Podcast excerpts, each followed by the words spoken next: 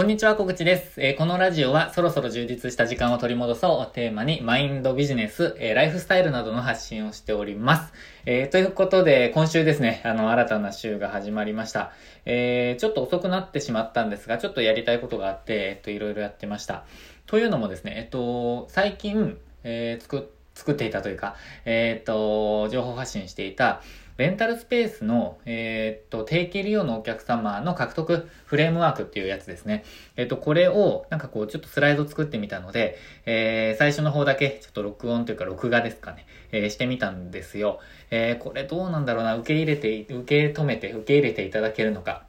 あれなんですが、まあ、結構、えー、役に立つ情報になるんじゃないかなと思ってます。あの、こ、このラジオの結構序盤の方で話した、まあ、基本みたいなところを、えっ、と、動画にしたんですよね。えっ、と、なので、まあ、ちょっと、あの、え市場の 反応を伺いたいところなんですけれども、これなかなかですね、あのテキストでお伝えしたりとかしても、なんかこう難しいかなと、あの、ね、実践していただくの難しいかなと思って動画に、えっ、としようかなと思っています。あとは、ちょっとなんか、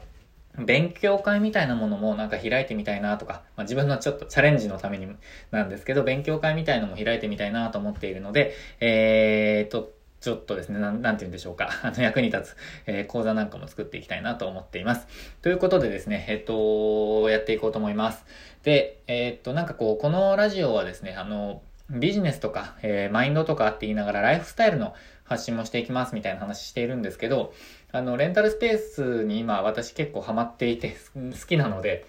えー、なんて言うんですか、やってますけど、あの、レンタルスペースの話が多いですが、えー、やっぱり田舎暮らしっていう視点でもですね、なんか、えー、発信していきたいというか、まあ発信しているんですよね、すでに。ただ最近ちょっとレンタルスペースよりって感じなんですけど、なんか田舎でレンタルスペースを運営しながら、えっ、ー、と、まあ、その、なんていうんですか、あの、対価っていうか、えー、利益を得ながら、あの、新たな、あの、できた時間とかお金で、えー、チャレンジをしていくっていうスタイル結構いいと思うんですよね。なので、田舎暮らしをしたいなっていう方にとっては、えー、なんて言うんでしょうか、チャレンジしていただきたいライフスタイルだなと思って、私も、えっ、ー、と、頑張りながらですね、まあなんかこう、いいなと思っていただけるような、うん、なんかスタイルとかやり方とか、えー、チャレンジングな感じとか、えー、実践していきたいなと思っています。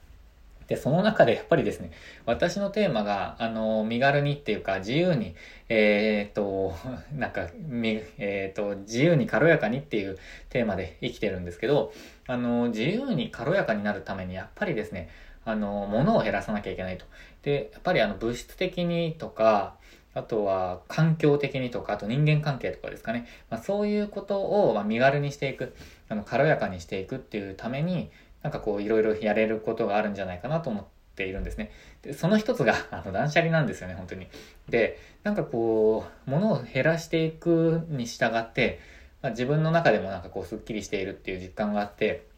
やっぱりですね、あの、もっともっと減らしたいなと思って、まあ、日々ですね、あの、ちょっとずつ減らしているんですけど、いや結構減ってきたんですよね。で、これ、なんかこう、実感がやっぱり減らさないと、あの、わからない実感っていうのがあって、えー、なんかこう考える余地とかっていうのも、なんかこう、うん、心の余白が増えていくんじゃないかなと思って、まあ、引き続きやっていきたいんですが、えー、妻にはですね、もうメルカリ中毒だと言われてしまうくらい、ちょっと今やってるんですけど、まあ、あのー、引き続きやっていこうかなと思ってます。まあ、その、結構減らした後に感じられる、まあ、体感みたいのがあると思ってるので、引き続きやっていこうと思ってます。なんかこう、断捨離のコツなど、えー、知ってる方いらっしゃったら、あの、ぜひ共有しましょう。教えてください。えー、ということで、今日はですね、レンタルスペースの、え、ー、と、定期利用獲得フレームワークの、結構、えー、終盤に差し掛かってるんですけど、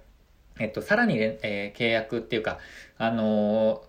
定期利用のあのご利用を拡大するためにっていう話を先週末金曜日にしているんですよね。で、えっと、その二二つ目っていうか、そうですね、二つ目。あの、過去の方に、えっと、お知らせするの次にできることっていうのをご紹介していきたいと思います。で、それ、それが、えっと、紹介キャンペーンですね。で、一番新規顧客、まあ、新規のお客様を獲得しやすい方法は何だと思いますでしょうかでそれが、もうご利用者様の紹介なんですよ、とにかく。もう、利用しているっていう人の紹介が一番やっぱりですね、まあ、説得力があって、えー、まあ、つながりがある可能性が高いんですよね。なので、えー、っと、なんて言うんですかね。まあ、はっきり言うと、まあ、紹介してくださいってもお願いするっていう感じですかね。まあ、お願いというか、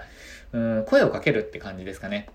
あの、お願いします。どうしても、あの、紹介してくださいとか、そう、そういうお願いではなくて、あの、ぜひご紹介くださいっていうことをちゃんと普通に伝えると。まあ、これもセールスっていう感じなんですが、えっと、私がこの定期利用の獲得のためにセールスしましょうと、あの、はっきり言っているのは、あの、価値をなんかこう感じていただくために、ちゃんと紹介するってことですね。定期利用がありますよっていう紹介をしていただくと。で、ちゃんとこう価値をこう見出していただいている方、感じていただいている方に、ぜひ他のお客様もご紹介いただけませんかと、ただ、まあ、お願いする、声をかけるだけです。で、えっと、定期利用のお客様の、まあ、こえっ、と、獲得ですね。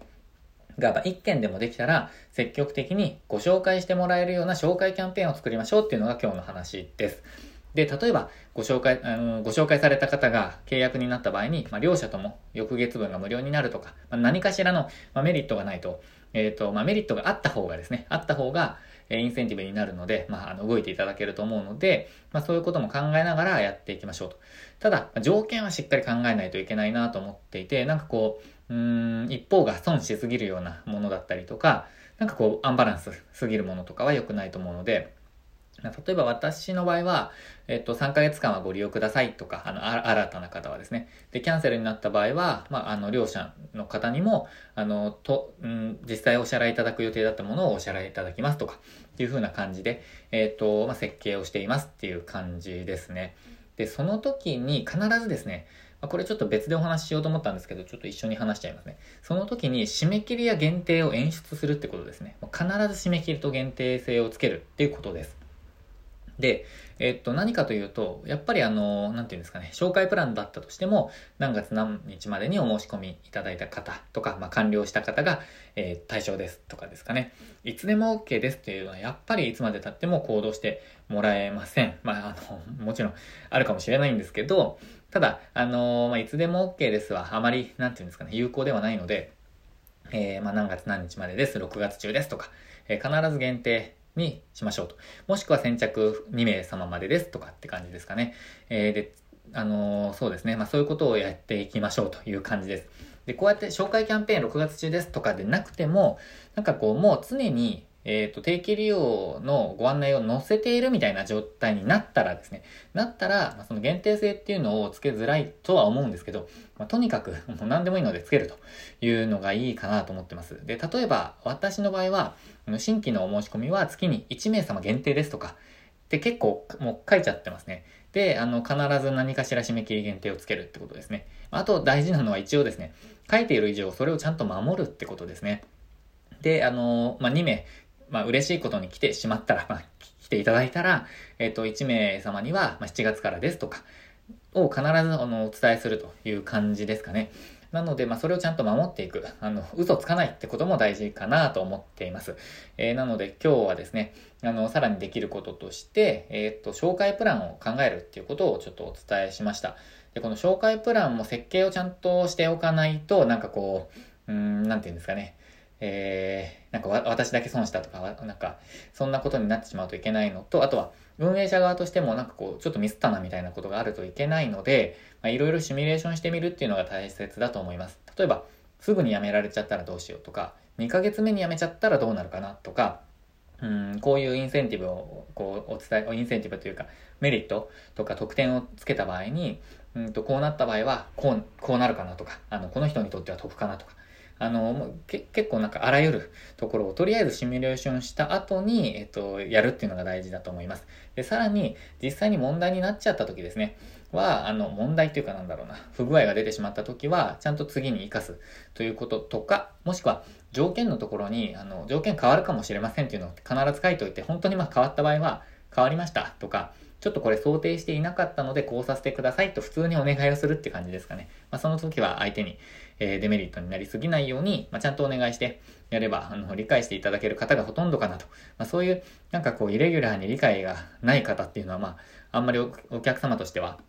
なんかこう向いていないというか、あの、自分のお客様にしたくないかなっていう、あの、印象でもあるので、まあ、あの、そういうところもきっちりですね、あの、考えながらやっていくのをお勧めしますという感じです。えー、ということでですね、あと、えー、さらにできることっていうのをもう一つご紹介した後に、ちょっと陥りがちなミスみたいな、えー、ところもお話ししたいなって思ってるんですよね。それで最後かなっていう感じです。結構たくさん、12回目ぐらいなんですよ、今日で。で、それでですね、その、え、一連のお話の内容を、まあ、まとめていきたいなと思っています。ちょっと、ま、スライドとか書いてたんですけど、まあ、結構多くなりそうなので、どんなボリュームになるか、ちょっとまあ楽しみにしていただけたら嬉しいです。あの、気になる方ぜひ、あのー、なんていうんですかね、資料とかお渡ししたいなと思ってるので、なんかこう、コンタクトいただければと思ってます。えー、ということで今日は、えっ、ー、と、定期利用の獲得でさらにできることはないかということで、紹介プランを考える、紹介プランを作って、えー、ご紹介いただくような、え流れにするっていうお話をさせていただきました。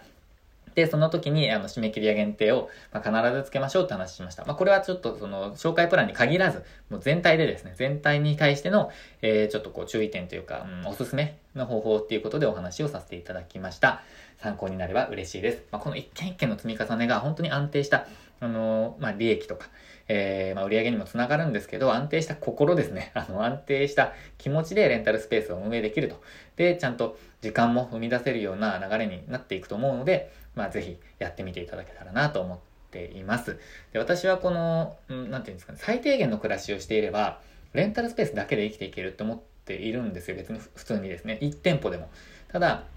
私やりたいことがたくさんありすぎて他のこともやってるので、えー、賄いきれてないので他の仕事もやってますが、まあ、そういうなんかスタイルもおすすめかなと思って、えー、おりますということで、えー、今日の放送はこれで終わりにしたいと思います。ということで最後までご視聴いただきまして、いただきましてありがとうございました。明日もチャレンジしていきましょう。